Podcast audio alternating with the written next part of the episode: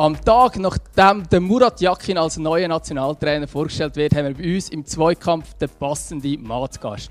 Nicht der Muri selber, dafür der, der immer als allererstes Fragen stellt nach jedem Länderspiel. Herzlich willkommen am Sportmoderator Jeff Baltermia vom SRF. Hallo zusammen und immer in der richtigen Dialekt mit Muri, oder? Das kann ich wenigstens mitbringen. Das ist es so. Wie zufrieden bist du mit dieser Wahl? Ich glaube, es ist wirklich eine, eine gute Wahl, einfach halt auch eine realistische Wahl. Ähm, man hat von ganz großen Namen am Anfang träumt vielleicht, aber es haben gestern auch alle Verantwortlichen gesagt, der Pierluigi Tami hat mit ihm auch über das geredet, er hat gesagt, ganz ehrlich, ich habe mich schnell nur auf die fokussiert, die überhaupt in Frage kommen und überhaupt wann. Ich glaube, wenn man dann mal die Kandidaten sich bisschen vor Augen führt, dann ist äh, eine gute Wahl, weil ich bin überzeugt, dass es Format hat dazu, dass also ja, auch Selbstvertrauen hat, das zu der aktuellen Generation vor allem passt. Oder? Er denkt relativ groß, er ist sehr von sich überzeugt, aber ich glaube, das ist jetzt in dem Zusammenhang mit diesen Spielen eine gute, eine gute Mischung.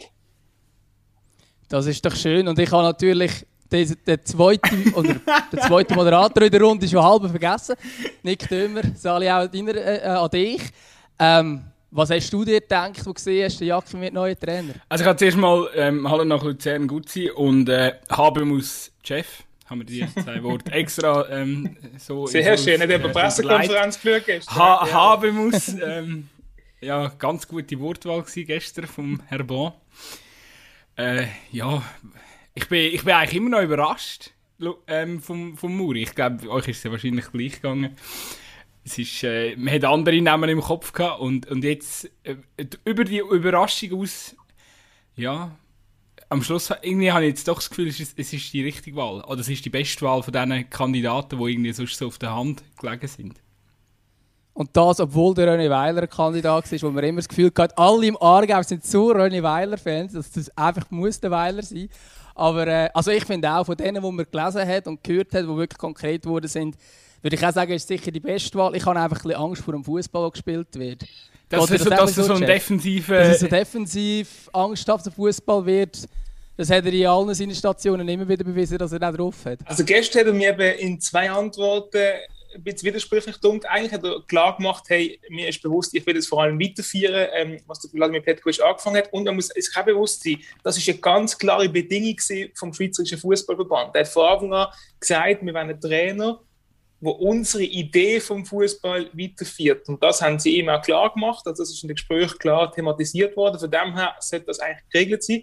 Er hat ihnen gestern gesagt, ich werde das eigentlich weiterführen, weil der Vladimir Petkovic hat da gute Arbeit geleistet. Aber einem Nachsatz dann auch gesagt, ähm, dass er schon neue Inputs will bringen, was ja auch völlig okay ist für einen neuen Trainer und das äh, resultatorientierte Spiel wichtig ist. Da Satz kann man jetzt so oder so interpretieren. Wenn er viel Erfolg hat, okay, wenn es dann aber irgendwann schnell mal wieder ein bisschen Defense First würde gehen, ist das ehrlich gesagt auch die Frage, ob die Spieler das wieder akzeptieren. Oder ich glaube, ähm, er muss da jetzt in Austausch kommen mit den Spielern, das wird er auch machen. Und die Nationalmannschaft hat so viele starke Charakter drin, die haben beim Vladimir Petkovic schon effektiv können mitreden wenn es um Taktik gegangen ist und die werden das wahrscheinlich auch bei Murat Yakin machen.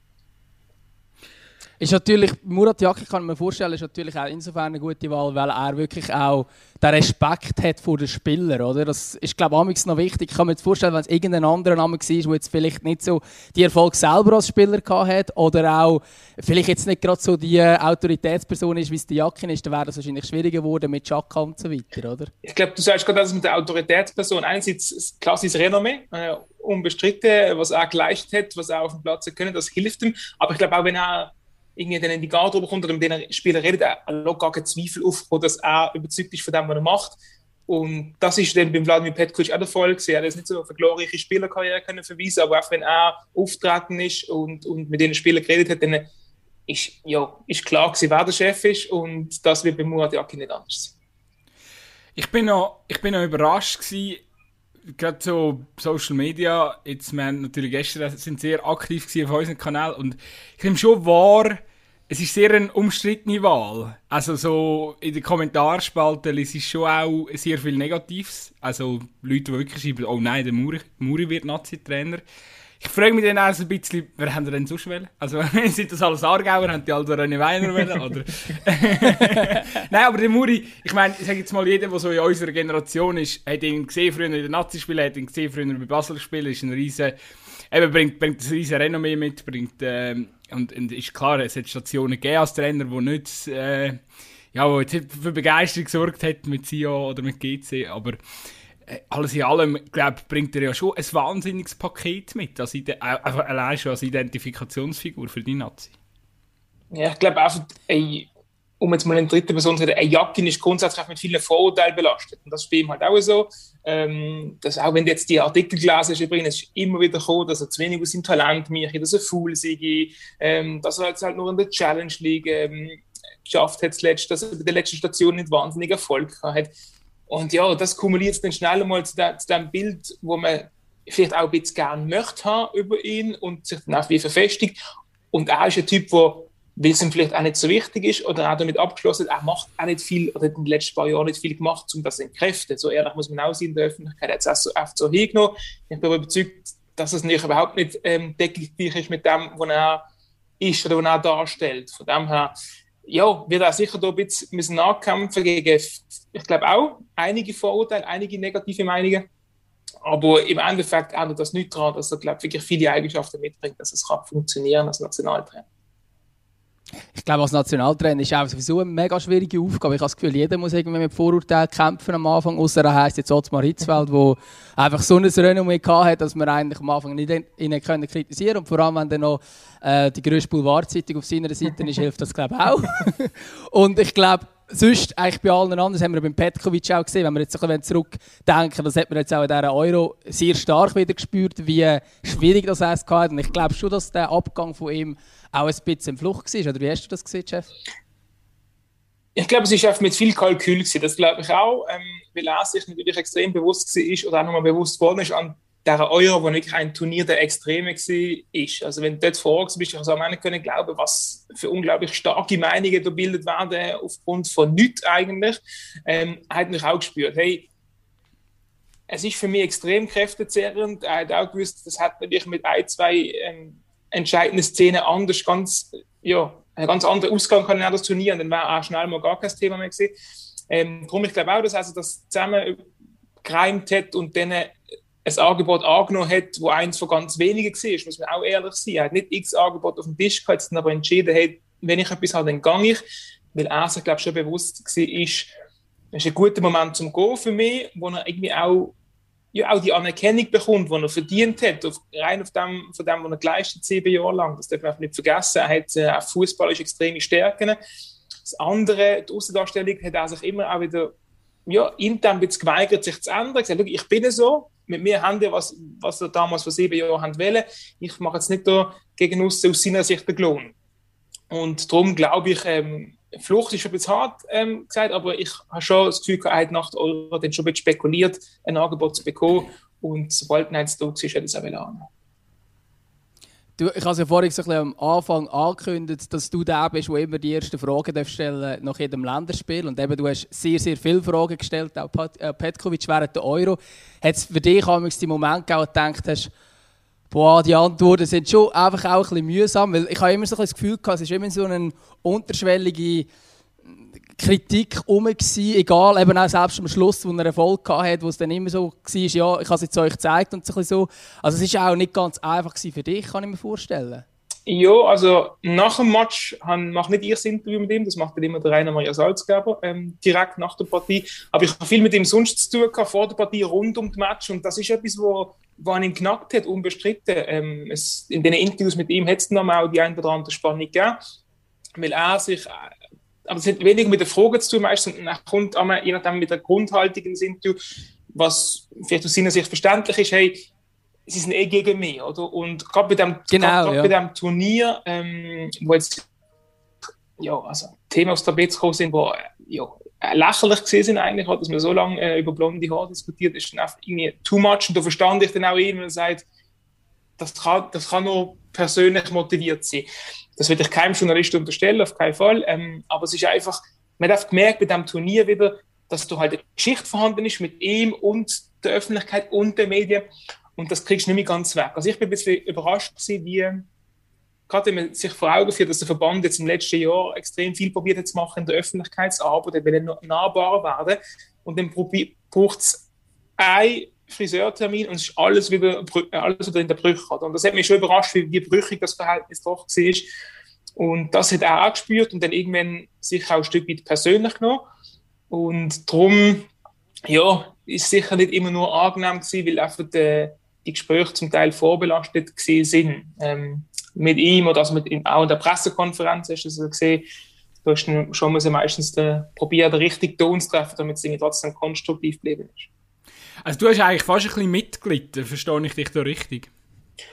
Nein, nicht Mitglied. Ich glaube, das muss man nicht. Man muss ja kein Mitglied haben. Aber ich habe Verständnis gehabt, dass man sich über das kann, kann, kann nerven Ich habe Verständnis gehabt für die Spieler. Wenn ich mit den Spielern geredet habe, während dem Turnier, wo die Dinge gefunden haben, ja, kritisiert uns doch prima für das auf dem Platz, oder? Das ist ein bisschen illusorisch. Es geht, es, es geht immer ums gesamte Päckchen. Es ist ein bisschen Entertainment und an der Euro ist halt sonst nicht viel gelaufen. Da ist mir auch bewusst, dass man dann etwas schnell einmal aufbaust. Aber dass es die Dimension angenommen hat, da habe ich Verständnis gehabt, ja, dass man das als übertrieben kann erachten, weil ich selber auch das zu krass gefunden Mitglied hast du dafür wahrscheinlich sportlich, oder? Wie ist das gewesen, das äh, Spanien-Spiel ähm, oder hast du das Frankreich-Spiel so ähm, als Reporter mitverfolgen? Ja, das, ist ja, das kenne ich auch, wenn, wenn du im Stadion bist, du bist du bist nicht gleich entspannt, weil du bist nicht, nicht als Fan und du hast immer noch irgendetwas zu tun. Oder gerade beim, beim Fernsehen, ich habe einen Knopf im du bist immer im Austausch mit dem Studio zu Zürich. Das heißt, du schaust den Match, aber du bist trotzdem ein bisschen in einem anderen Film.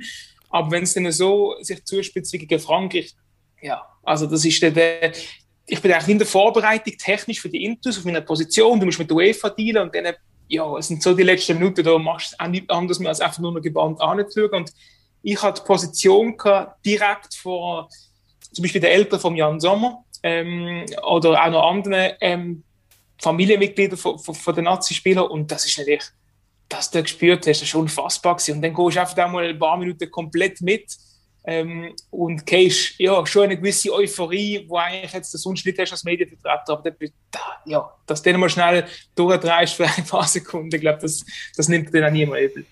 Wie schwierig ist das? Aber wie schwierig ist das eigentlich?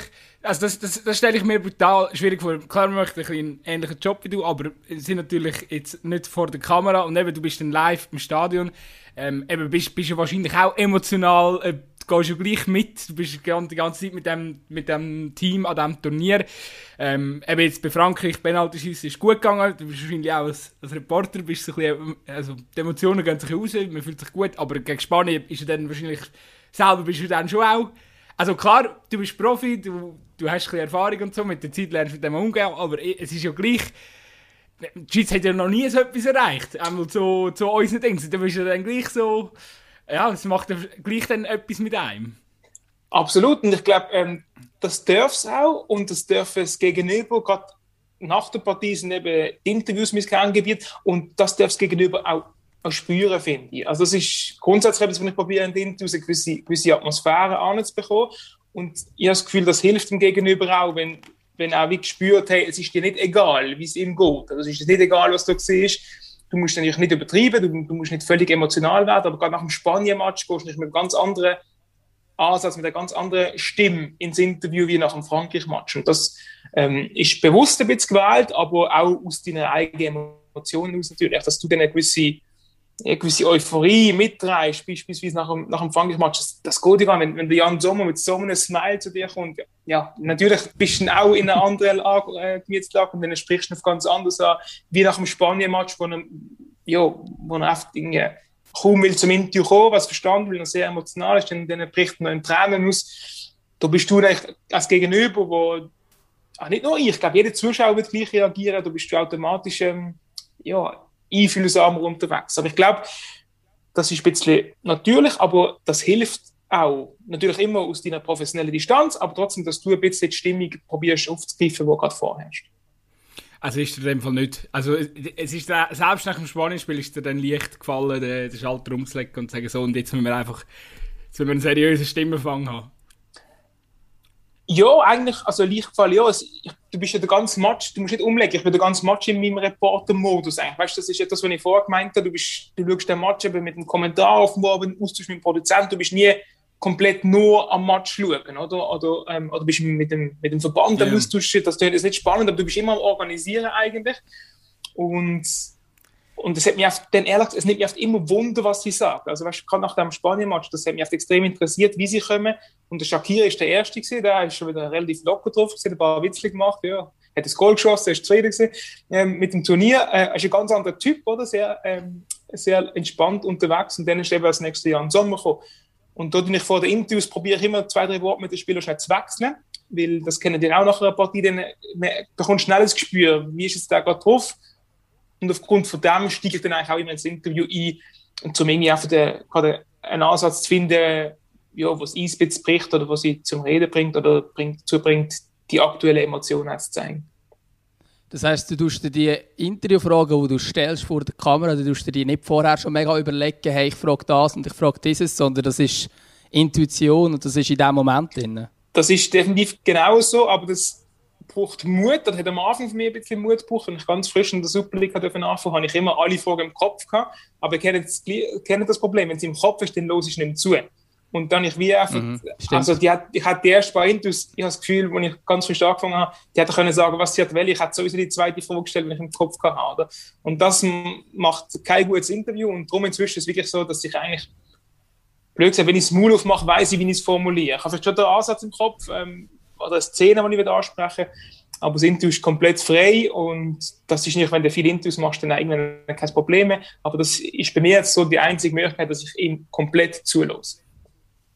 Aber du hast jetzt gesagt, ihr kennt es ja, wir kennen es eben von der Seite der Schreibenden, wo ich sage jetzt mal auch 25 äh, Versprechen drin sein, die Frage nochmal umformuliert und so die klassische noch, noch ein, eine Frage nachgereicht, die eigentlich total falsch ist, aber man macht es gleich amigs. Ähm, und das ist ja ja, wenn du im SRF live bist, ist die Situation ein bisschen andere, oder?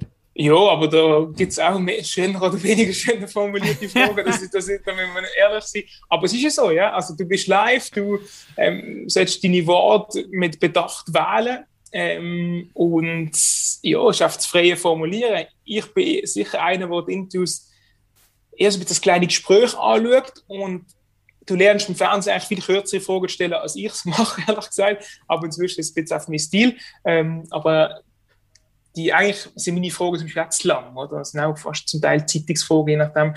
Ähm, aber du hast schon recht, ja. Ich denke immer, wenn ich an der Medienkonferenz zulasse und dann irgendeine, keine Ahnung, Printschuhe, wo vielleicht irgendeine Kolumne mehr oder jetzt eher ein Kollege vielleicht ein bisschen zerrissen denkt, ja, gang du mal vor die Kamera. Deine Frage, die du da an der Medienkonferenz stellst, ist überhaupt nicht kameratauglich.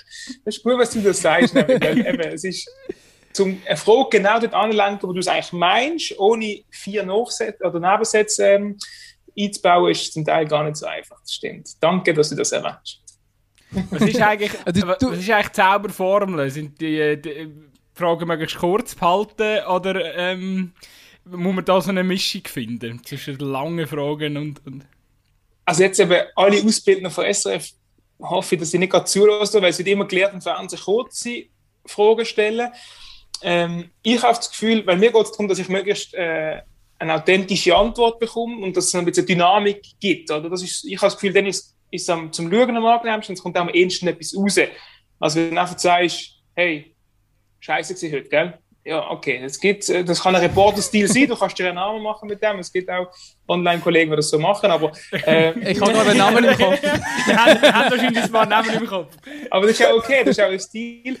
Ähm, ich für mich finde die Mischung entscheidend ähm, und eben darum bin ich eigentlich selten ganz kurz, weil es mir irgendwie darum geht, auch schnell hey, einen erklärenden Satz einzufügen, wo ich, schau mal, ich meine das übrigens, gehst du mit mir einig, oder? Das, das, ich habe das so gesehen, jetzt während dem Match beispielsweise dann kannst du zum Teil auch ein bisschen fußballspezifischer werden, habe ich das Gefühl. Weil ähm, für mich ist schon wichtig, auch wenn du so viele Intus machst, lässt es nicht, nicht komplett vermeiden, aber ich will schon, dass die Intus nicht so austauschbar werden. Oder? Und dass, ähm, wenn der Spieler X da ist und der Spieler Y, nicht, dass ich Fragen stelle, die ich dem anderen genauso hätte können stellen Das ist so ein bisschen der, mein Anspruch.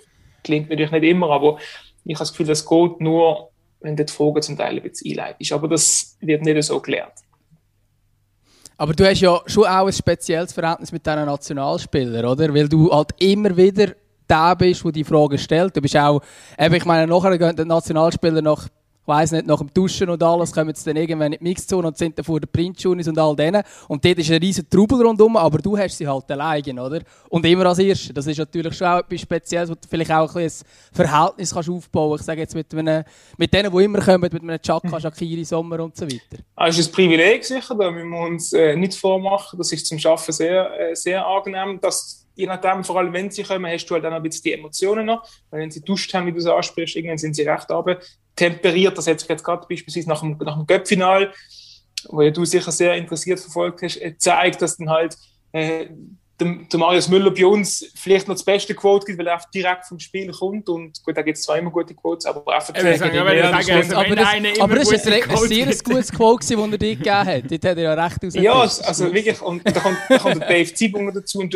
die Momente sind die, wo du hoffst, dass du die hast vor der Kamera. Das sind auch die Momente, wo jetzt dem, dem Klischierten entgegenwirken, wo alle sagen, Fußballinterviews sind immer gleich. Ich glaube, wenn du solchen Moment einfängst, dann äh, kannst du es nur, wenn sie schnell bekommst und eben das Privileg haben wir. Und ja, man hat ein Verhältnis in den Spielen, aber ich glaube, Printjournalisten haben auch ein Verhältnis ähm, zu diesen Spielen, weil sie das oft, oft sehen. Mit der einen oder anderen ist mehr zu tun. Ich kenne es der einen oder anderen aus meiner persönlichen Vergangenheit vom, vom Fußball. Das, das kann ich auch ja, je nachdem helfen. Aber, ich glaube, der Sommer, oder? Ja, mit ihm habe ich unter anderem zusammen gespielt, genau. Und äh, da, da hast du natürlich eine gewisse Verbindung. Aber wenn sie, wenn sie viel siehst und wie du sagst, jedes Mal dabei bist, dann kennst du einander. Ich glaube, der Vorteil ist einfach, sie wissen auch jetzt, das darf ich nicht unterschätzen, die Spieler haben genau das Bild auch von den Journalisten wie umgekehrt. Oder? Und wenn du, wenn sie wissen, dass du immer dort bist, dann wissen sie, was für Typ du bist, die wissen, wie deine Art ist, Gespräche zu führen.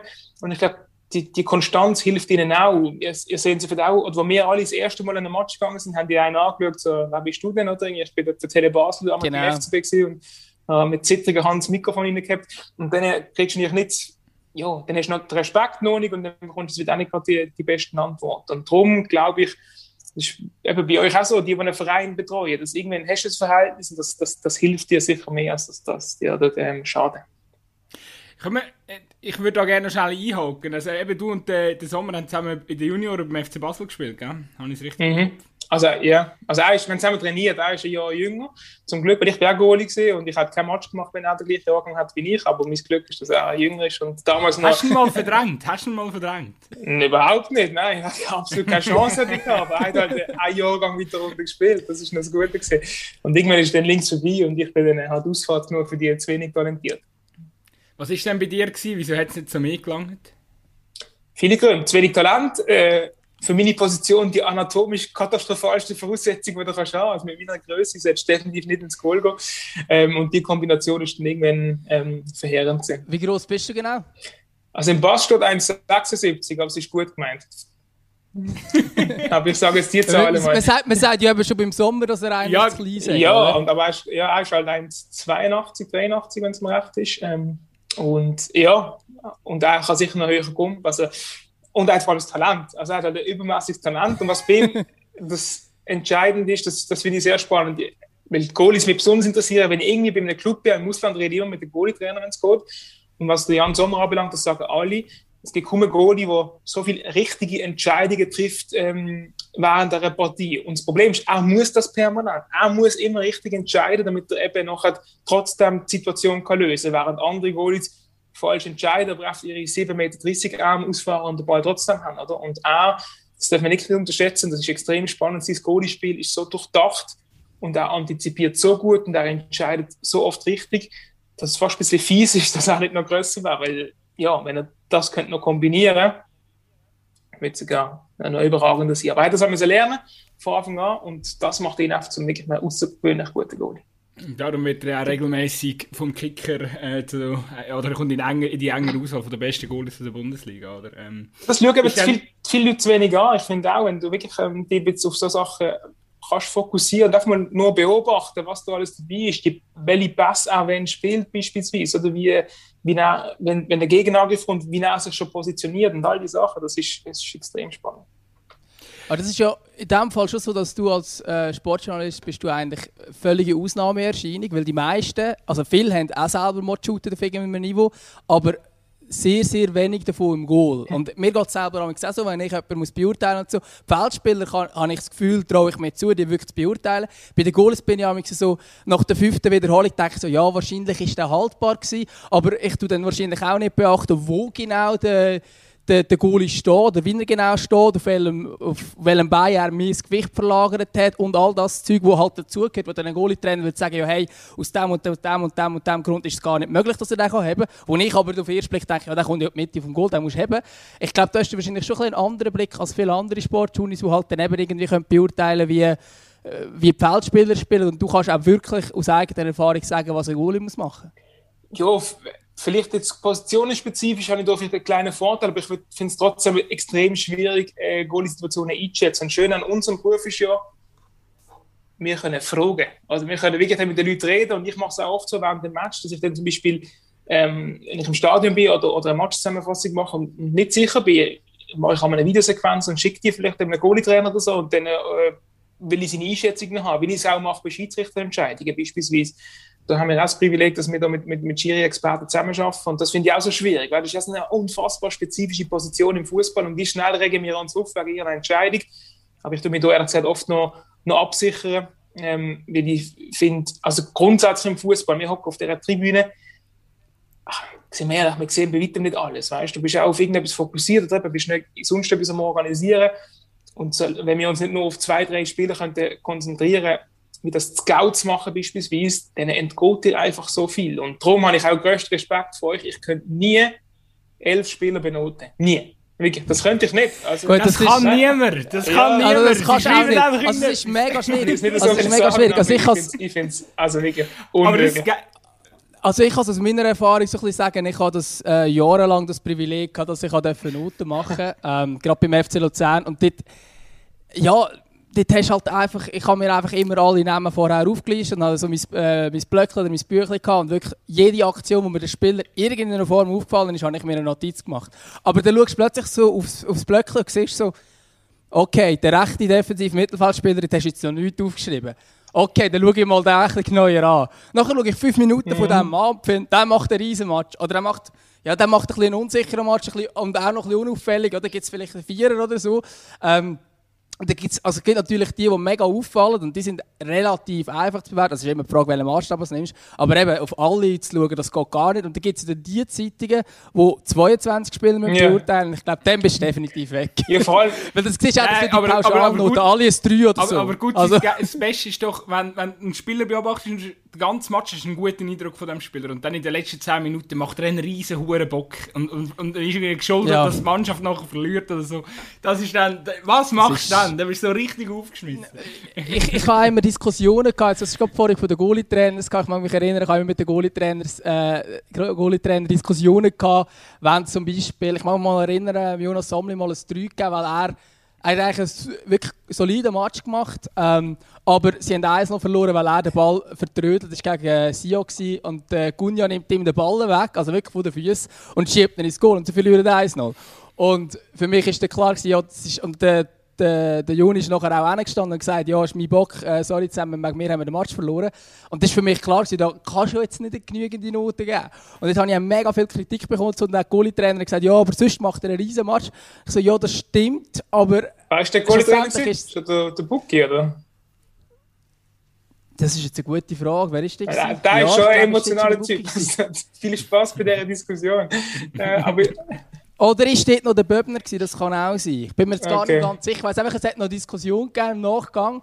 Ähm, und natürlich auch mega, also dort, dort habe ich, ich weiß nicht, da hast du 30 Gläser, die schreiben, das geht doch nicht, da kannst du doch den einzigen guten FCL-Spieler nicht negativ bewerten. Die Noten, die ziehen eben schon, das ist verrückt. Irgendwie, eben, ja. Alle sagen jetzt, das kann nicht seriös sein, aber ich nehme auch die Spieler, das ist das, was sie trotzdem als erstes drauf schauen, oder?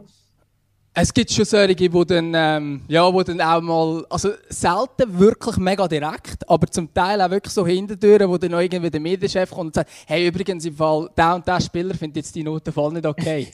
so Sachen habe ich schon gehört. Da dachte ich, ja, wieso sagt es mir nicht direkt? Ich bin am Training nebenan gestanden, hätte ich etwas können sagen, aber das hat er nicht gemacht. ja, ich weiß nicht. Hast du eigentlich, ah. Jeff, hast du schon mal ähm, im Nachhinein Shit von einem Spieler kassiert, weil irgendein Interview ein bisschen gemein war oder so? Ja. Aber du bist auch ein lieber Sieg, nicht? Ich bin oft anständig. ähm, es ist, ja, Mensch, es, es gibt schon Diskussionen, aber eher lustig häufiger mit, mit Funktionären.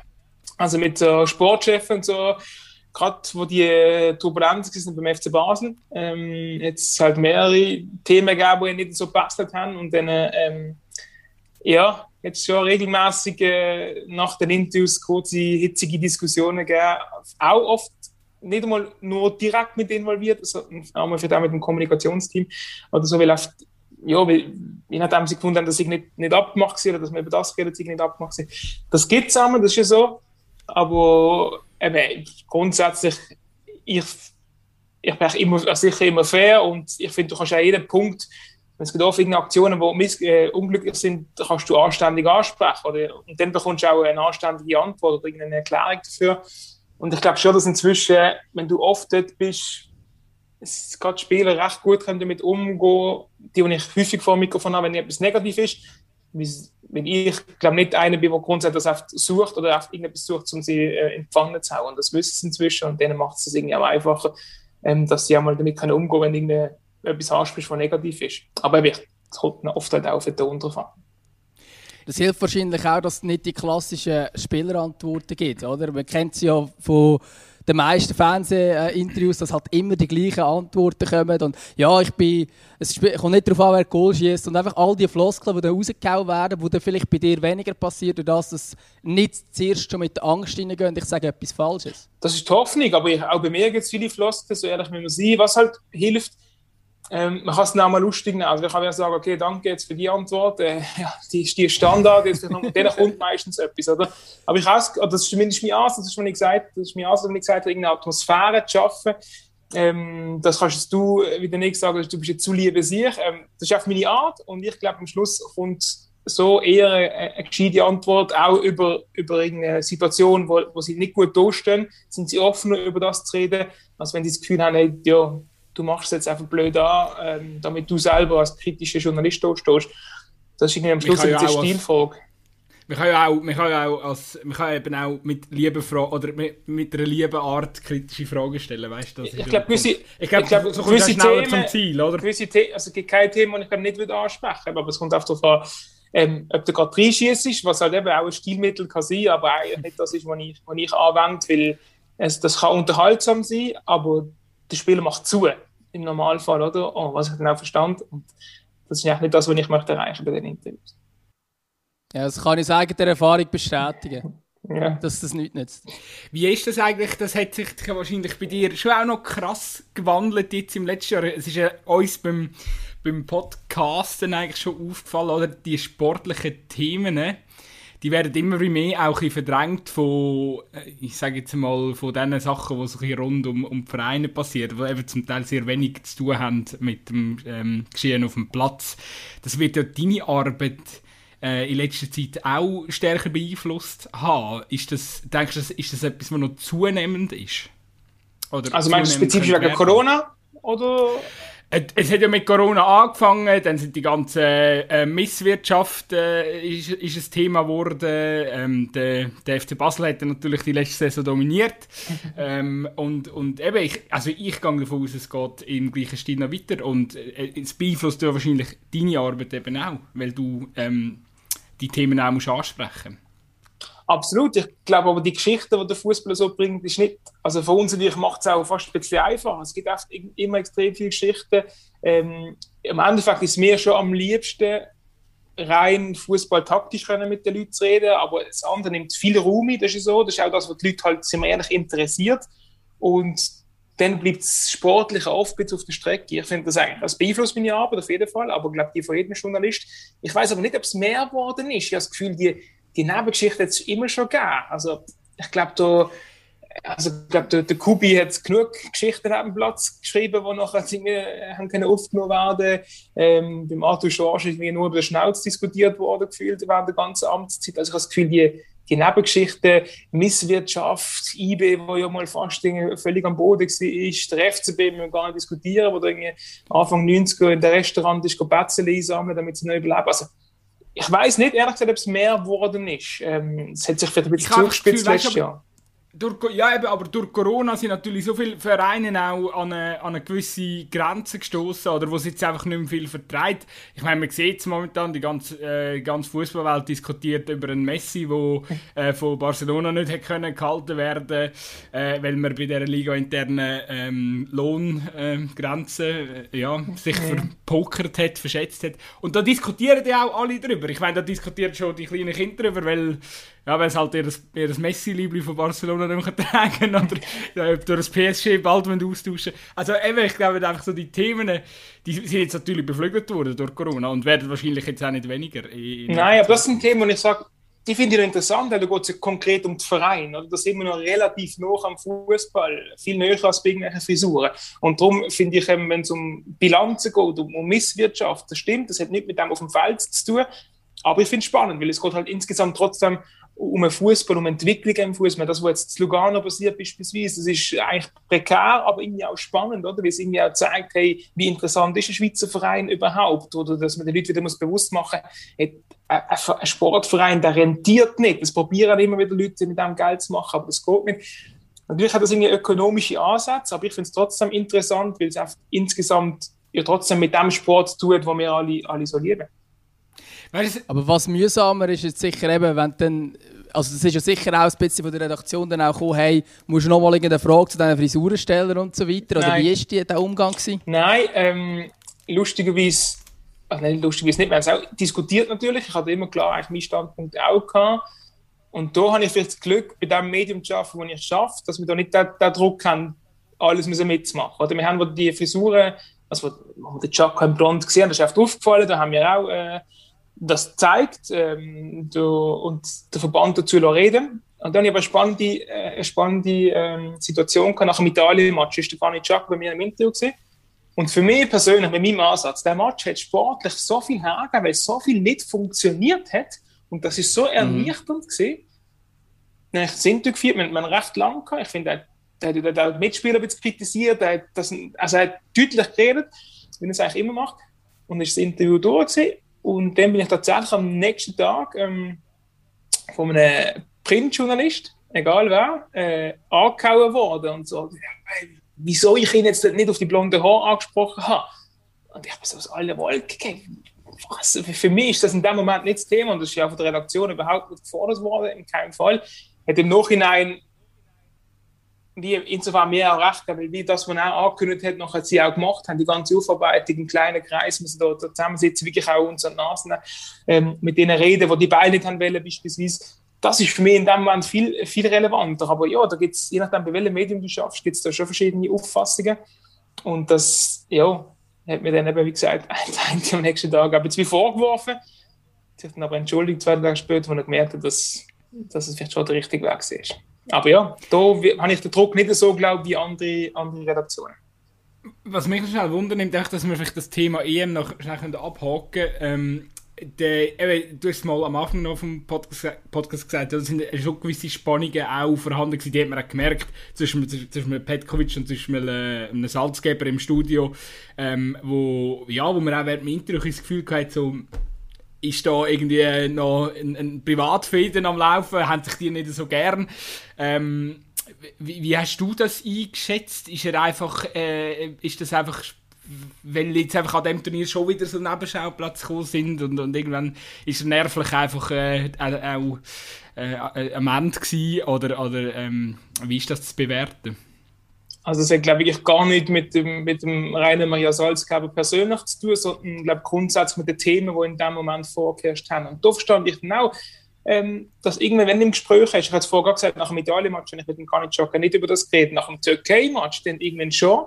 Und zwar nicht, weil ich finde, die Frisuren gehen nicht, sondern das Thema ist so groß gewesen, dass es oft jeder mitbekommt. Und dann hast du halt, ich habe mit ihm nicht über die Frisur geredet, sondern darüber, wie das sie beeinflusst hat, oder permanent mit dem konfrontiert zu werden. Das ist ein bisschen ähm, also du kommst ums Thema gar nicht drum herum, oder? Und das ist beim, beim Rainer natürlich genau das Gleiche gewesen. Da hat das auch gesagt, hey, schau mal, der Elefant ist im Raum, wir müssen ihn ansprechen. Und das hat dann äh, im Vladimir Petkovic offenbar nicht gepasst, äh, was ich auch aus seiner Sicht kann nachvollziehen aber das hat nichts mit persönlichen Differenzen zu tun, sondern ihnen ist oft, die Themen oft nicht passt, die er dominiert hat, weil er gefunden hat, man sollte mehr über das Sportliche reden Und das ist sein persönlicher Blickwinkel, den man kann haben natürlich und das kann ihn auch aufregen, aber da ist er genauso genervt von jedem anderen Journalist, der ihn auf das angesprochen hat.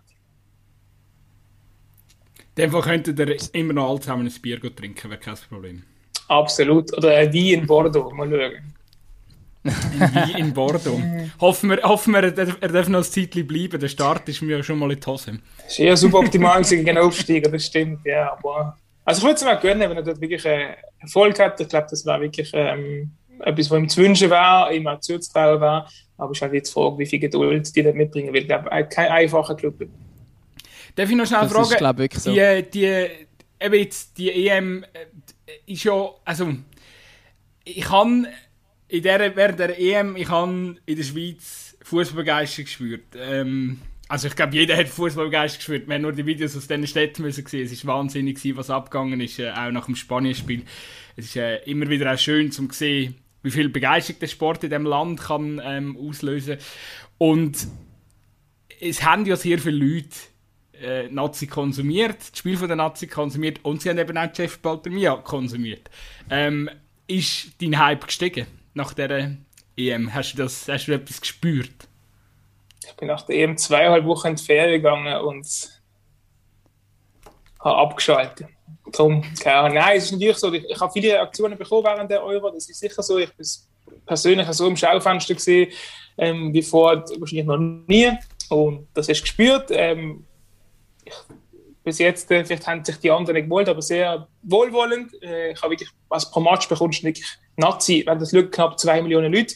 Entsprechend bekommst du nicht gerade zwei Millionen, aber sehr viele Rückmeldungen nach jedem, äh, oder während jeder Partie auf deinen Social Media Kanal und, äh, ja, eigentlich alle mit einem sehr guten Gefühl lesen und haben mich auch sehr darüber gefreut. Aber das spürst du schon, dass der Fußball zieht, dass die Nationalmannschaft zieht und dass wenn du dann drumherum irgendeinen Job hast, wo du verrichtest, dass das die Leute interessiert und dass sie daran teilnehmen. Ja, das habe ich schon Aber sehr gespürt. Es ist noch spannend, dass du wirklich auch äh, so positiv eingeschätzt wirst. Also, übrigens auch. Nein, nein, nicht, nicht also, nicht, nicht, gar nicht negativ. Sie finden dich richtig nein, schlecht. Nein, ich ha, ja, ich nein gar nicht. Ich habe ich ha sogar, man hat das, glaube sogar schon mal im Podcast oh, angesprochen, oh, meinte ich. Man hat eben, glaube ich, das SRF mal kritisiert und gesagt, aber der Chef macht es gut. Ja, aber, das ist, aber, aber das ist eine andere Situation. Nein, aber mir, weil eben gerade der Rufer zum Beispiel muss ja extrem Kritik immer einstecken. Ähm, und jetzt eben bei dir kommt offenbar keine negative Kritik. Ist das, weil die äh, Aufgabe als Fragesteller, als Interviewer eine andere ist? Oder ist es irgendwie eben, weil du vielleicht mehr noch den, den Nerv der Zuschauer triffst? Oder nein, nein, nein. Es ist, also, nur mal zu sagen, es gibt sicher genug Leute draußen, die keinen Bock haben, mir zuzuhören, weil auch wenn du Fußball konsumierst, kommst du mir fast nicht vorbei. Und wenn, und wenn der Dialekt oder das Gesicht oder die Fragen nicht magst sehen, dann die man die Zuschauer leiden, die gibt es sicher. Ich sage nur, die haben es netterweise nicht übers Herz gebracht, mir das zu schreiben bis jetzt. Das wollte ich nur sagen. Also, da wollen wir nicht darüber diskutieren. Ähm, das ist auch etwas, was ich früher haben müssen lernen. Das hat Steffi Buchli mal gesagt, ganz am Anfang. Probiere gar nicht allen zu gefallen. Und äh, das ist, es ist, wenn jede Kritik, wenn du persönlich vor der Kamera stehst, ist direkt eine sehr persönliche Kritik. Wie auf einem Text auch. Oder? Ihr gebt immer etwas Persönliches in den Text rein. Und wenn der jemand nicht passt, ja, dann musst du es schon mal schlucken. Also wie gesagt, ich mache mir keine Illusionen, es wird genug draußen geben, die absolut keinen Bock auf den Chef Walter mir haben. Und meine Funktion ist natürlich ganz andere als die von Sascha Rufer. Ähm, es gibt sicher auch ganz viele Leute, sonst würden nicht knapp zwei Millionen Leute auf SRF die Match schauen, die der Rufer super finden. Ähm, der Rufer hat einen, klaren Stil und auch für die Aufgabe der Kommentatoren ist, glaube ich, eine der meist unterschätztesten draußen. Also ich könnte das nie, Wirklich, ich könnte das nie. Das ist eine absolut, absolute Königsdisziplin. Ähm, jede Situation sofort einschätzen und dann hoffentlich auch noch die richtigen Worte finden und im besten Fall auch noch kreativ zu sein. Ähm, und regelfest und was weiß ich. Also einfach, das ist ein Chapeau. Und darum, ähm, und es ist halt auch der Job, wo die Leute am ehesten meinen könnten, sie auch daheim auf dem Sofa. Ähm, darum jetzt nur damit zu tun, dass sie, sie ich viel ja, mehr im Schaufenster ist und ich da glaube, einen einfachen Job habe auch bei den Rankings, die immer gemacht werden von Zuschauern, lustig sind, egal in welcher Sportart, Kommentatoren haben es am schwierigsten, weil einfach die am meisten kritisiert werden. Das ist nicht nur bei uns so, ist in Deutschland genau gleich äh, oder in England genau gleich. Und von dem her liegt das eher mit dem, wenn der Ruf, wo wir das prima vorstellen, müsste sich auch viel weniger anhören, 100 Prozent. Spannend ist ja gewesen, dass in Deutschland hat ja auch einen riesen Kommentatoren, ähm, ja, gelinde gesagt, ja, es ist einfach eine richtige Kritikquelle bei ARD, ZDF, ist glaube relativ gut äh, weggekommen, aber bei ihnen ist es weniger der, der Kommentator gewesen, sondern mehr die Reporter, die Shit kassiert haben. Also zum Beispiel Jesse Wellmer ist glaube relativ äh, vor der Bus gerührt worden. Ähm, ja, äh, es ist schon noch, ist, ist schon noch spannend, oder? Dass bei ihnen eigentlich quasi das andere, und, und du bist ja eigentlich wahnsinnig gut äh, weggekommen, oder? Oder stehst du wahnsinnig gut da, dass, dass, äh, dass es so Unterschiede kann geben Ja. Ja. Seid ihr voll stolz? Nein, also, ja, ich Nein, aber eben... Da ich habe es nicht gesehen, ich habe das auch mitbekommen, ähm, dass dass da die Experten nicht so gut wegkommen sind. Ich meine, die Diskussion, wie gesagt, die Diskussionen, die wird es auch mega, äh, gerade jetzt an dieser Euro, weil an, an der Stammtisch wie immer, ich sage nur, ich möchte nur betonen, einfach das, was ich direkt zu lesen bekommen habe. Ich möchte nicht, Dinge, nicht zu äh, arrogant darstellen, mir ist völlig bewusst, es, jeder macht das im Fernsehen als Kasse, jeder macht das so von der Meinung und das kann entweder passt das Hemd nicht, was du hast, dann bist du eh schon unten durch.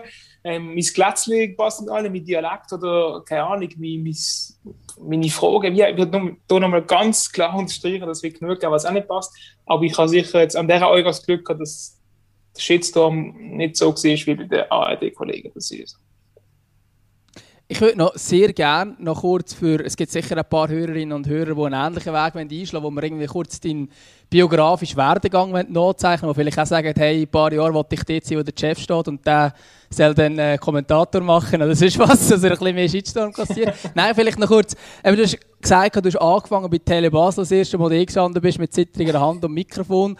Äh, wie, wie ist es nachher weitergegangen oder wie bist du überhaupt auf den Weg gekommen, nachdem beim FC Basel dann halt eben nicht genug gut bist, um den Jan Sommer zu verdrängen?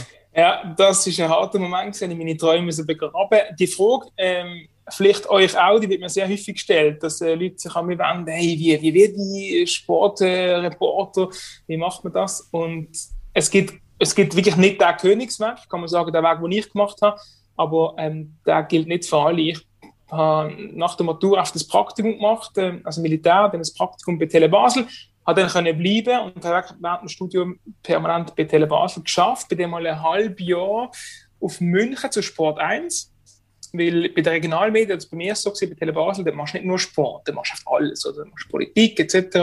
Und ich habe für mich schon herausfinden, ist der Fußball oder ist der Sport, den ich will, darum bin ich zu Sport 1 spannend, harte Schule, aber spannend ist ein halbes Jahr da rein zu schauen. Ähm, ziemlich alles gemacht. Du gehst eben auch filmen und, go, also, ja, und Interviews machen, alles allein. Und dann nachher habe ich ähm, mit SRF gibt alle paar Jahre wieder Stage ausgeschrieben, ähm, wo verschiedene Medienhäuser also auch haben. SRF hat das auch. Und ich habe das Glück, dass ich die Stage machen kann. Die ist in zwei Jahren gegangen, bin noch fest angestellt gewesen und dann automatisch ein bisschen ins Live hineinkommen und in den Fußball. Aber der Haupt, das Wichtigste, was ich allen immer sage, fängt bei einem kleinen Medium an. Ich habe das Gefühl, das ist für mich auch eine super Schule gewesen, weil dort musst du von Anfang an liefern, musst machen, weil sie einfach gar nicht Ressourcen haben. Aber das heißt, du darfst eben auch. Also du wirst recht schnell ins kalte Wasser geschmissen und du gehst viel schneller mal an irgendeine politische Debatte, du gehst viel schneller mal an, einen Match in eine Mixzone, das Mikrofon reinheben. Ganz ehrlich, wenn du bei SRF anfängst, ja, gehe halt meistens im Moment ein, oder? Und im Endeffekt, das wird dann, ist dann das eher ein längerer Weg, bis man solche Erfahrungen machen kann. Darum, und alle da draußen, die auch nicht wissen genau, wo sind meine Stärken, gehen zu einem Regionalmedium, weil dort kannst du auch ausprobieren. Dort bist du schneller mal vor dem Mikrofon, schneller mal vor der Kamera, darfst schneller mal einen Text schreiben, gehe ich davon aus. Und ähm, darum kannst du dort auch herausfinden, was, was da liegt und dann äh, ja, in die Richtung weiter investieren. Das klingt doch, das klingt doch schon, mal, äh, schon mal gut. Aber eben, dann hast du dann irgendwann gemerkt, Fußball ist wirklich auch das, was du willst und bist dann äh, konsequent den Weg gegangen. Ich kann mir vorstellen, es ist ja schon gerade bei SRF, der Job, den du jetzt hast, der wahrscheinlich, ich weiß nicht wie viel, aber sehr viel. Also du hast ja dann sicher auch einen gewissen Konkurrenzkampf, vielleicht auch intern, oder? Könnte ich mir vorstellen. Es, es ergibt sich einfach lustigerweise oft etwas. Das ist jetzt, also in meinem Fall ist es so gewesen, dass, dass ich sie meinen Hintergrund auch kennt haben und dass ich dann mal habe jetzt können go, go aushelfen zum Teil und dann jetzt aber schon den Moment gebraucht, dass der Matthias Hüppi ist Präsident geworden beim FC St. Gallen. Das hat zur Folge gehabt, dass der Lukas Studer, der vorher die Nationalmannschaft betreut hat, äh, ins Studio gewechselt hat, dass der mehr Studiomoderationen gemacht hat. Und dann ist plötzlich dann der Reporterjob für die Nationalmannschaft frei gewesen, oder? Und dann ähm, ist das intern diskutiert worden und zu meinem Glück ist dann irgendwann entschieden worden, ich soll ich doch das dürfen machen. Ja, und, äh, und seitdem ist es so, das war kurz vor der WM 2018 gewesen, aber eben, es braucht immer, wie so oft überall im Leben, irgendeine, irgendeine Dominostein, der umgeht und dann gibt es eine Kettenreaktion. Das ist bei mir auch so. Ja, und jetzt, wo der Jan Billeter ähm, aufhört, jetzt äh, sieht man dich dann bald äh, Sportpanorama moderieren. Nein. nein, nein, also das ist extrem schade, das sage ich, das ist so. Ähm, ich ja, weiß nicht. ich übrigens auch sagen, habe ich sehr, sehr grosse Verbundenheit gehabt, all die Sportjahre. Gro Mit Jan Billeter? Ja, ja, ja Charakter, der da bei euch aufhört, ja. Große, große Verlust auf jeden Fall. Ein absoluter Profi und auch ein richtig cooler Teamkollege, obwohl wir halt nicht die gleichen Sportarten betreut haben. Ähm, aber darum und, umso faszinierender, wenn ein Basler Eishockey schaut und sieht, was da alles an Know-how rum hat in der Redaktion. Ähm, sehr interessant gewesen, auch mit ihm zusammenzuarbeiten, absoluter Profi, aber wie das jetzt, äh, also ich weiß gar nicht, ob überhaupt, ich glaube noch gar nicht entschieden, eine Nachfolgeregelung ähm, wird geben, wie die wird aussehen, aber ich bin mit meinem Portfolio sehr zufrieden. Mit dem, es hört ja nicht nur der Anbieter auf, sondern auch Heinz Günthardt, also gut, zwungenermaßen, wie man vernommen hat, äh, Stefan Bührer, Stefan Bührer natürlich auch eine ganz eine, eine grosse, eine grosse Persönlichkeit. Ähm, ja, das ist schon, da verlieren wir ein paar, ein paar grosse Bröcke im, im Team. Absolut ist es so, aber das sind alles Leute, die über Jahrzehnte bei SRF Sport geschafft haben, was auf eine extrem lange Zeit ist. Ähm, und ja, jetzt sich leider für uns nochmal noch mal, noch mal umorientieren. Es geht oft extrem viel Know-how äh, verloren, das ist ja so. Aber ich glaube, wenn jemand in knapp 30 Jahren einen Job gemacht hat, kann es niemand übel nehmen, wenn er sagt, ich mache nochmal etwas anderes. Das ist bei denen zwei jetzt der, äh, der Fall, aber sicher zwei sehr tragende Säulen in der Sportredaktion, unbestritten es ist ja es ist auch noch interessant, wie sich das so ein verlagert. Also jetzt äh, ein, ein Jan Billeter, der ähm, zum, zum Privatfernsehen oder zum Pay-TV wechselt, ähm, ist ja sowieso das SRF tangiert das ja schon auch immer wie mehr. Mehr Champions League recht, recht ähm, weil, weil halt eben einfach der Markt mittlerweile so ist, dass das Pay-TV mehr bieten tut und das wird ja in Zukunft auch noch zunehmen. Äh, der Fußballkonsument, würde ich jetzt mal behaupten, gewöhnt sich daran, dass er jetzt halt einfach, meine Güte, er muss halt das Sky-Abo haben, zum zur Bundesliga können schauen, ähm, zur Premier League können schauen, er muss ein, äh, das Zone-Abo haben, wenn er die La Liga will, äh, schauen. Also eben, die Tendenz ist schon, ähm, dass, dass, dass es immer wie schwieriger wird mit diesen ganzen Rechten, ähm, gerade jetzt bei euch als äh, öffentlich-rechtliches Fernsehen, hast du da ein bisschen äh, Bammel, was, Zukunft anbelangt? Bammel nicht, aber es ist, es ist ein Markt inzwischen vorhanden. Da hat es, glaube vor ein paar Jahren überhaupt so noch nicht gegeben. Und jetzt gerade äh, diesem Sommer ist es wieder darum gegangen, um die Verhandlungen für die Nationalmannschaft beispielsweise, äh, wo ihr auch mitgeboten habt, oder euer, euer Haus. Und ja, das ist also der Gutzi, ja. der Gutzi hat mitgemacht. ja. Ich habe gar Du bist genau im gleichen Haus wie ich. ich, ich grad, Und ich, ich bin genau auch nicht der, der mitbietet. Auf, auf Screen in der Einrichtung vom Wohnzimmer vom Gutzi, der Mann hat einfach zu viel Geld, das sieht man schon so. Und der kann, der, ja, der das würde ich auch sagen. der kann nachher ein bisschen nachts mitbieten. Nein, aber klar, machst, du dir Gedanken und hoffst, dass die Rechte bei uns bleiben. Ähm, das sind sie glücklicherweise ähm, ich glaube wirklich in, der, in den letzten paar Jahren ist es einfach ein unfassbares Privileg, wir sind der einzige gesehen, äh, europaweit oder so, wo wirklich noch das Sportpäckchen hat. Und wir haben immer noch viel, gerade mit Olympia beispielsweise, mit ähm, Eishockey, was wir gehabt haben, bis im Sommer mit Tennis Grand Slam. Du kannst verhältnismäßig noch sehr viel bei uns schauen. Aber ja, es, es gibt mit, Mitbewerber. Das zeigt, dass der Fußball unfassbar attraktiv ist. Und klar äh, machst du Gedanken. Und oft froh trotzdem, dass wir jetzt die Nationalmannschaften haben, dass wir die Superliga noch haben. Ähm, also SRF ist da schon sehr bemüht. Und ich glaube, Pack ist immer noch attraktiv. Und ich glaube, auf die Illusion für die Zukunft, dass, dass, dass ein äh, Sender, der nicht Pay-TV ist, alles anbieten. Das liegt irgendwie halt einfach nicht mit drin. Und werden aber gewissen Grad auch nicht mehr verantwortungsvoll, weil dann kommt die Frage, warum zahlt denn das öffentlich-rechtlich so viele Millionen, wo Gebühren finanziert ist, ein großer Teil äh, verrecht. Ich glaube, da muss halt auch immer eine gesunde Mischung finden. Wie sieht das eigentlich aus? Da, da bin ich gar noch nicht so. Also, die Europa League und die Champions League haben wir ja nicht mehr, oder? Also, die könnt ihr einfach noch zusammenfassen. Dürft ihr die Zusammenfassung noch zeigen? Ja, Mittwoch. Champions League. Mittwoch. Und Conference League haben die Streams jetzt online gehabt, gell, von der Quali. Sind auch nicht so gut gewesen.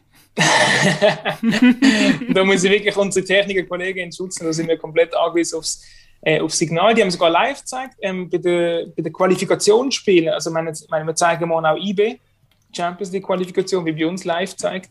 Äh, heute oben, morgen, heute oben, Entschuldigung. Ähm, und das auf der Quali, weil das Quali-Spiel gehören noch nicht so zu dem UEFA-Packli ab der Playoff ist das das Teil von dem rechten Paket. Ähm, das kann ich mir dann nicht mehr zeigen, äh, außer glaube in der Conference League. Die läuft noch separat. Dort werden wir auch äh, hoffentlich äh, mit Schweizer Beteiligung können dann die letzte Quali-Runde übertragen. Aber bis dann. Äh, Gruppenspiel aber dann nicht mehr, oder? Auch Conference League nicht. Nein, Bilder werden wir können ähm, zeigen. Also in einer gewissen Minute. Das, das ich frage mich nicht genau, das ist das rechte Päckchen, ähm, ist noch so auf Minute aufgeteilt, aber wir werden sie nicht live zeigen. Das ist so. Ist es für dich dann auch so, dass du dich jetzt ähm, vermehrt auch musst auf Unihockey und so weiter konzentrieren, wenn ihr dann irgendwann gar nicht mehr so viel Fußball habt? Wir haben Top-Leute bei uns im Unihockey, da ist alles besetzt. Da mal schauen, kann man anklopfen als, als ersten Ersatz vielleicht. Aber ähm, ja, also natürlich verändert das Portfolio. Es gibt halt insgesamt immer noch, immer noch viel Fußball, gerade in der Champions League üben, ähm, brauchen wir trotzdem Leute für, zum Zusammenfassungen machen. Beispielsweise, ich bin vielleicht jetzt mehr im Studio, als, als ich vorher bin. Ähm, und sonst, also es ist nicht so, dass mich nur der Fußball interessiert. Ich bin auch sehr dankbar, irgendwie mal etwas anderes zu machen, äh, einen anderen Sportart zu betreuen, aber es wird immer noch kein so genug Fußball zu sehen geben. Wir haben die Cup, wir haben die Super League, wir haben die Nationalmannschaft, wir haben die Champions League eben mit Zusammenfassungen oder European Conference League und das muss ja auch bearbeitet werden. Also wenn das aufzählt, sind schon mal fünf Arbeitstage in der Woche fix geplant und ja, dann habe ich noch einen Papi-Tag und dann ist die Woche da. Von dem her, ich mache mir nicht Sorgen, wir haben schon noch genug Fußball. Es ist, ja, es ist ja so, du bist ja schon sehr intensiv mit dem Schweizer Fußball beschäftigt. Also eben an den, an den Super League-Spieltag äh, oder mit der Schweizer Nazi. Ähm, wie viel internationalen Fußball konsumierst du? Hast du überhaupt noch Platz, um dich mit internationalen Ja, Fußball ja, ich überlege jetzt gerade, ja, also auf jeden Fall, äh, weil das halt auch, also ich kenne sie auch, mit so die, die Vereine, die Liga, wo man seit, seit kleinen Stinker irgendwie verfolgt, das mache ich immer noch was ein bisschen leidet, aber jetzt auch gerade seit wir halt äh, unseren Sohn haben, etwas vor Ort schauen. Und das ist halt etwas, wo, wo, jetzt, was ich jetzt nicht mehr so mache im Ausland im Moment, ehrlich gesagt. Also wie sonst ähm, schon mal gerne auf Dortmund schauen oder so, was halt so der Verein ist von meiner Kindheit und äh, einfach mal in ein Stadion gehen, wie, vielleicht kennt ihr das auch, einfach nur, eben nur schauen. Nicht schaffen, nicht, sondern einfach mhm, schauen. Genau. Und das, ich muss ehrlich sagen, ich gehe momentan kaum Match einfach schauen. Aber es hat damit zu tun, dass ich halt ähm, drei von vier Wochenenden im Monat einem Stadion bin, ein bis zwei Mal pro Wochenende aus beruflichen Überlegungen und auch unter der Woche. Also gerade jetzt, das Wochenende bin ich gesehen, am Samstag im Letzten, am Sonntag Schaffhausen gestern bei der Nazi, jetzt oben bei IB, am Donnerstag bin ich im Joggeli. Und am Wochenende äh, hatte ich eigentlich auch noch Match, jetzt aber äh, privat etwas frei. Also es ist fünf bis sechs Tage in einem Stadion und dann muss ich sagen, sind die freien Tage schon für die Familie reserviert. Und ich konsumiere es halt einfach über, über herkömmliche Sendungen. Also ich bin ein großer Anhänger von ähm, Replay TV, probieren nicht zu wissen, wie die Spiele sind, Sportschau schauen ähm, oder Match of the Day oder so. Das probiere ich mir schon noch, aber das mache ich dann halt, ja, wenn der kleine Fuß oder so verstückelt. Ja, es ist nicht mehr, nicht, mehr, nicht mehr das Gleiche wie vorher. Ich muss mir die, die paar Minuten zusammenkratzen, aber es ist mir schon ein Anliegen, dass ich es weiter schauen kann. Aus beruflichem Interesse, aber irgendwie auch aus rein privatem Interesse. Aber in dem Fall gehöre ich so ein bisschen aus der Bundesliga vor allem. Oder ja, ist sicher die Liga, wo, wo bei den meisten in der Deutschschweiz, glaube ich, irgendwie mehr seit Kindesbeinen am stärksten verbunden ist. Das ist schon so. Dortmund. Dortmund ist der Verein, Lars Ricken, ähm, mein Idol gewesen, auf jeden Fall. Immer Stefan Czappi, sagst du damals gesehen. Also schon seit der, der Zeit mit der Liebe, wo sie da die Kontinentale vorne drauf haben, das ist so die Zeit, wo ich eingestiegen bin.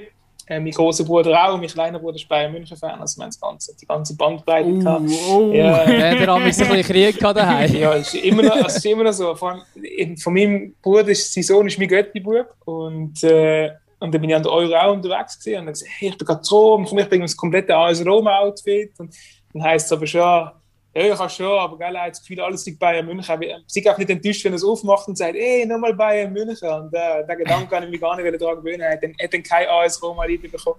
Aber er hat schon Ball-Liebe, Trainer, alles von Bayern München. Aber nichts von mir natürlich. Das, das schenke ich dir nicht so weit gut Liebe denn da. Hast du ein Gefühl, lange das Jahr ähm, zum Titel? Möglich ist es ja, gemäß Marco Reus. Ja, das ist ja immer möglich, oder? Gemäß Marco Reus. Hey, ich muss ehrlich sagen, es, es ist gesünder für mich, gar nicht zu hoffnungsvoll in so einer Bundesliga-Saison zu starten. Ähm, auch die, die Testspiele von den Bayern und so, also die Panikmacherei, die teile ich jetzt natürlich überhaupt nicht. Äh, ja, also ich, ich, ich kann da bisschen defetistisch in die Saison jeweils, das mir der Fall erklärt, umso schöner ist, wenn es dann passiert.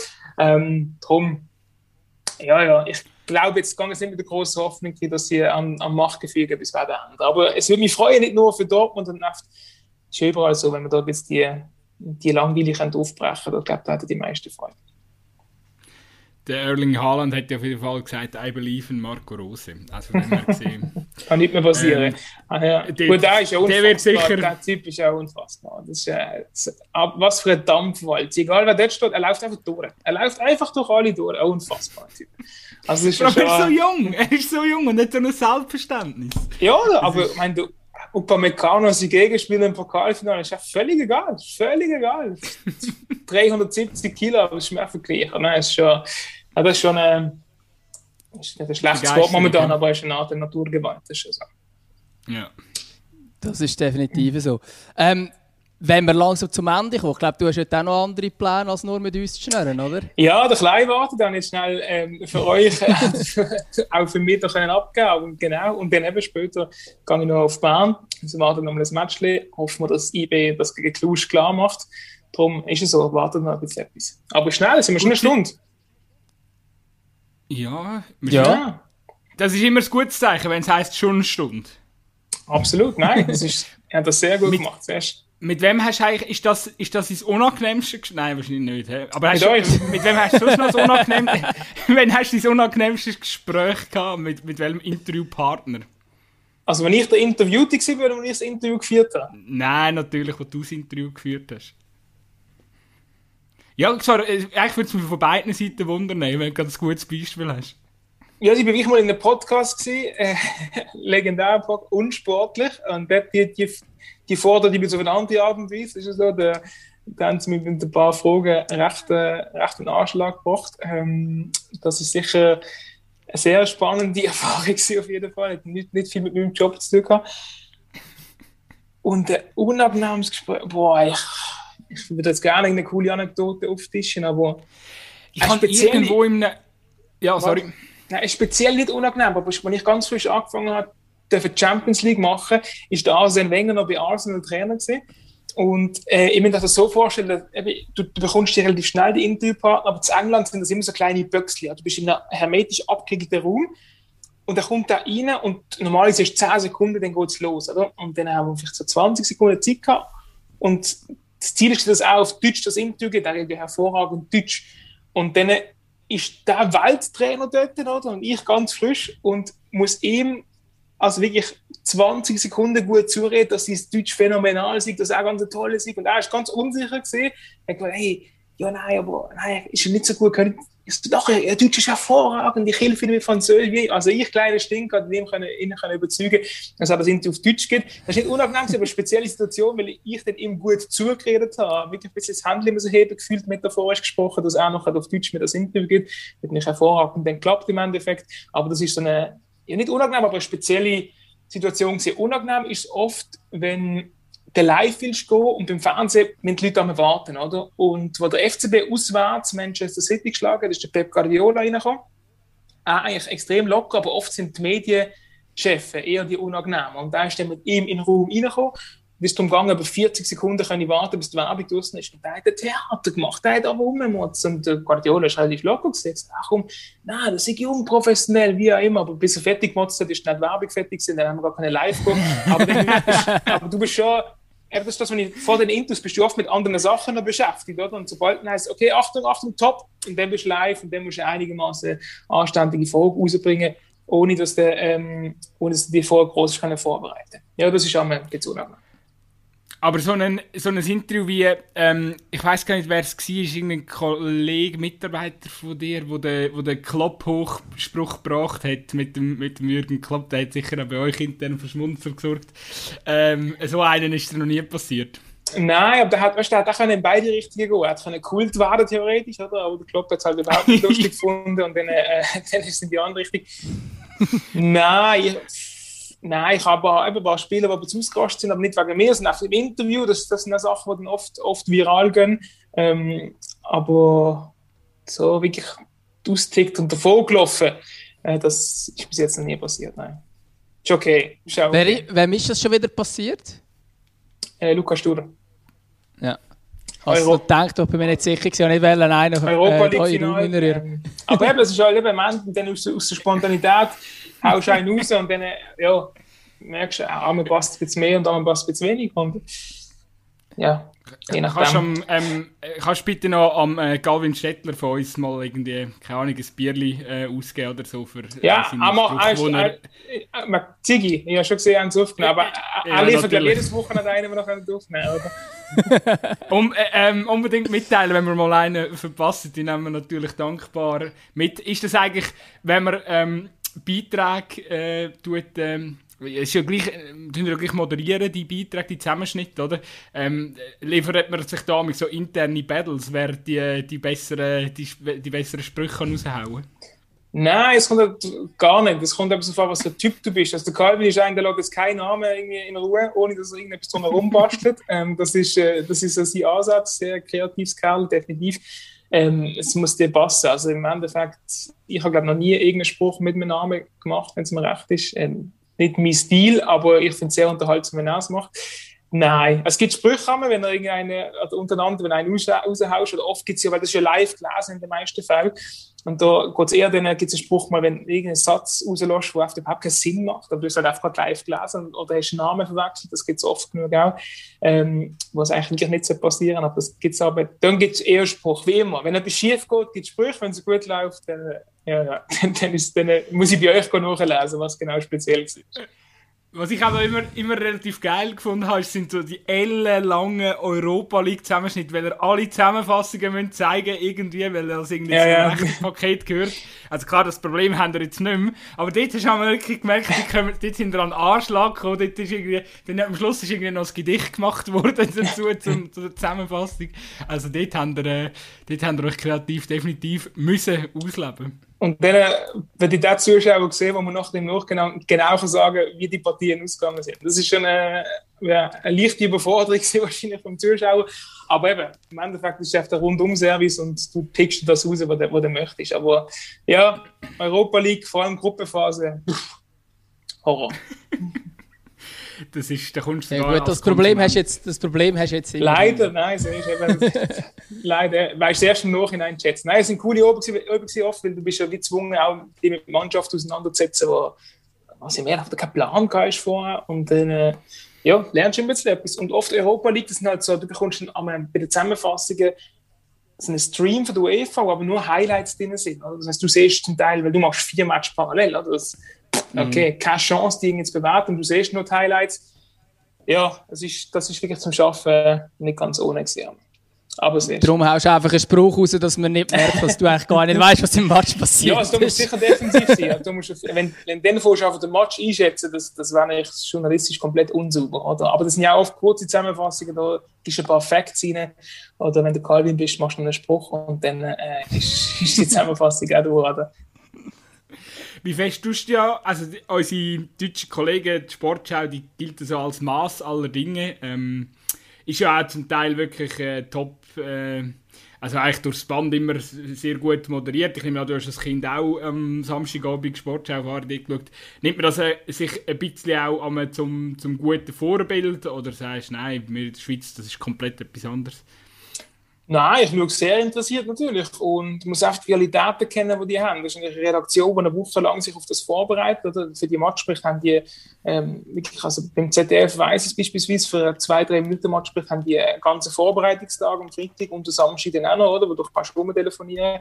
Ähm, ja, das ist ein anderer Ansatz, als wenn du bei uns beispielsweise noch, noch ein, zwei Beiträge machst und dann die um Match kümmern, gerade für Kollegen, die vielleicht auch neben Fußball noch andere Sportarten betreuen. Äh, das mal vorneweg. Ähm, doch, ich glaube, man sollte nicht abschauen, es ist ein anderer Stil, aber sicher sich an dem orientieren oder was sie gerade zum, zum, Thema machen beispielsweise oder wie sie Match aufbereiten. Sie haben auch immer längere Zusammenfassung als wir, sie haben da mehr Sendekapazität. Ähm, das kannst du darum nicht eins zu eins vergleichen. Aber ich schaue sicher auch äh, sehr interessiert, aber auch die englische, wo ja oft, das kann mit Live-Kommentar im, im Stadion zusammenschneiden, ist ein sehr tolles Format. Gefällt mir auch sehr gut. Also da sicher und das diskutieren wir auch intern. Oft sind viele Ideen um. Am Schluss musst du einfach schauen, was, was lässt sich überhaupt bei uns umsetzen mit den Ressourcen. Das ist ein, haben wir oft auch, auch, auch das, wo die ja, pragmatische Weg dass du einfach das ja, so gut machst, wie es geht, aber du hast auch nicht alle Tools, die da zum Beispiel die Sender zur Verfügung haben. Die Ressourcenverhältnisse sind sicher das eine, oder? aber das, was zum Teil ähm, ist mir bei dir jetzt wirklich noch nie aufgefallen, aber bei gewissen anderen Kollegen von dir ist aufgefallen, dass dann so, wie weißt, ja, jetzt wird es ein Goal mhm. geben. Du hast ja gesagt, du schaust am Sport auch ohne, dass du weißt, wie die Resultate sind.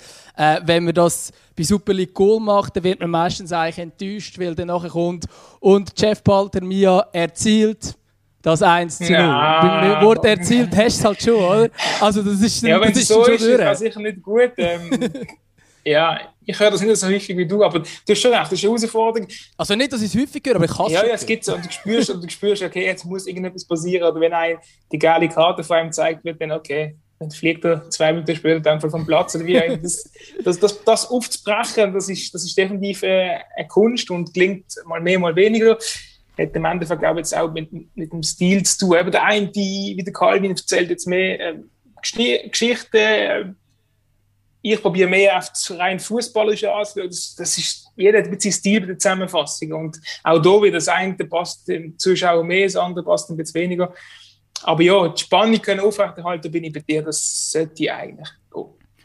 Übrigens, für, für all die, die gerade zulassen, ähm, schaut euch mal äh, die Zusammenfassung vom DFB-Pokalspiel zwischen Mainz und Elversberg an. Das ist, ich finde, es ist, es ist sensationell ähm, zusammengefasst von, von dem Typ, der es für ARD gemacht hat. Äh, ein Hochgenuss. Das Spiel ist, glaube ich, im Penalty-Schiessen 8 zu 7. Grande Silvan Wittmann. Haben die ja vorher im Aargau, oder? Absolut, immer wieder gern. Vielleicht, vielleicht schafft es ja mal zu uns, mal schauen. Ähm, wir müssen da vielleicht bei unsportlich mal nachfragen. Der eine ist doch gut befreundet mit ihm oder so. Aber ist das, das so? ist das. Ja, genau. So, ich Freunde, kann, ich muss ja, langsam hast, zum, zum Kleinen. Haben wir noch etwas Wichtiges? Du, ich habe noch eine Frage. Ähm, wir, wir, wir, kennst du den, den Basler Podcast reingedruckt? Ja, also ich weiß, dass es ihn gibt, äh, wie von den sozialen Medien, aber Jetzt ja, nicht der regelmäßige Herr. Der Gutzi und ich tun sie herausfordern, früher oder später eine, zu einem Fußballspiel im größeren Rahmen. Wir mhm. brauchen dann Goalie. ich glaube, ähm, wir würden dann gerne mal auf dich noch zurückkommen. Gell? Ja, kommst du mal. Meine äh, Goalie-Karriere ist eigentlich inzwischen so als Ausläufer äh, abgelungen, aber wir können schon noch mal darüber reden, ist gut. Nein, ist Goalie-Händchen für uns anlegen. Das äh, wäre doch, wär doch, wär doch eine gute Sache Gelegenheit nochmal auf mich zu, dann schauen wir zusammen. Jeff, äh, etwas musst du uns noch hinterlassen, und zwar ein Musikwunsch. Wir haben eine Playlist auf oh. Spotify. Also, aber das mache ich jetzt, das habe ich damals ähm, bei Unsportlich auch so machen und dort äh, aus, dem, aus der Düm Music gesagt, aber ich finde, es passt wirklich, es ist ein richtig peinlicher Musikwunsch eigentlich. Aber weil es davon kam, weil ich als kleiner Bub Dortmund-Fan wurde, habe ich auch ganz klar eine Musikheld gehabt, als ich klein war. Und ist glaube auch Aargau. Natürlich DJ Bobo, das ist ganz klar. Und darum, äh, darum geht meine Musik. Ein Aargau, der zu Zern wohnt. Ja, siehst du. Siehst du. Ich nicht gewusst, dass wir das werden fragen, aber das muss nicht ein DJ Bobo-Song sein. Ähm, welcher ist mir eigentlich gleich? Pray ist immer so ein bisschen mein Lieblingssong, wenn ich ganz klein war. Und da, sind das dort öffentlich gemacht haben in diesem Podcast, kann ich auch dazu stehen. Darum kannst du einen drauf tun, ähm, mit der liebsten Grüße aus Basel. Schau mal, äh, Machen wir das sehr gerne. der Dömer hält es nicht aus, aber das passiert, wenn du Gäste fragst, was sie Nein, aber ja, unsere, unsere Playlist ist, eh, die ist, die ist kaputt gegangen über, die Zeit. aber das Gute ist ja, ich glaube, jeder, der mal an einer Fußballergarderobe vorbeiläuft, ähm, ja, dann hast du eh keine, dann hast du eh keine Frage mehr, was Musikgeschmäcker anbelangt.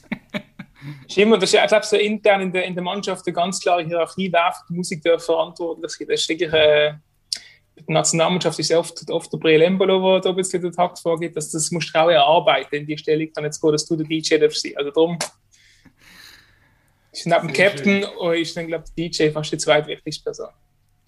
Der Brill weiss ja bekanntlich, wie man Party macht. Ähm, gut. In Badwanne und so weiter. Also, fertig. Hey, Jeff, herzlichen Dank, dass du bei uns zu Gast Sehr gerne, danke für die Einladung. Sehr cool gewesen. Und danke fürs Aufstehen. Ja, Mann. ja, ja. Haben wir schon mal so früh aufgenommen morgen? haben wir, glaube ja, ja, ganz so früh glaube ich nicht. Aber wir haben auch schon am Morgen. Alles klar. Haben wir auch schon. Hey, die Herren, alles Gute euch. Bis bald im Stadion. Wir hören uns. Ciao, Danke, ciao, ciao merci.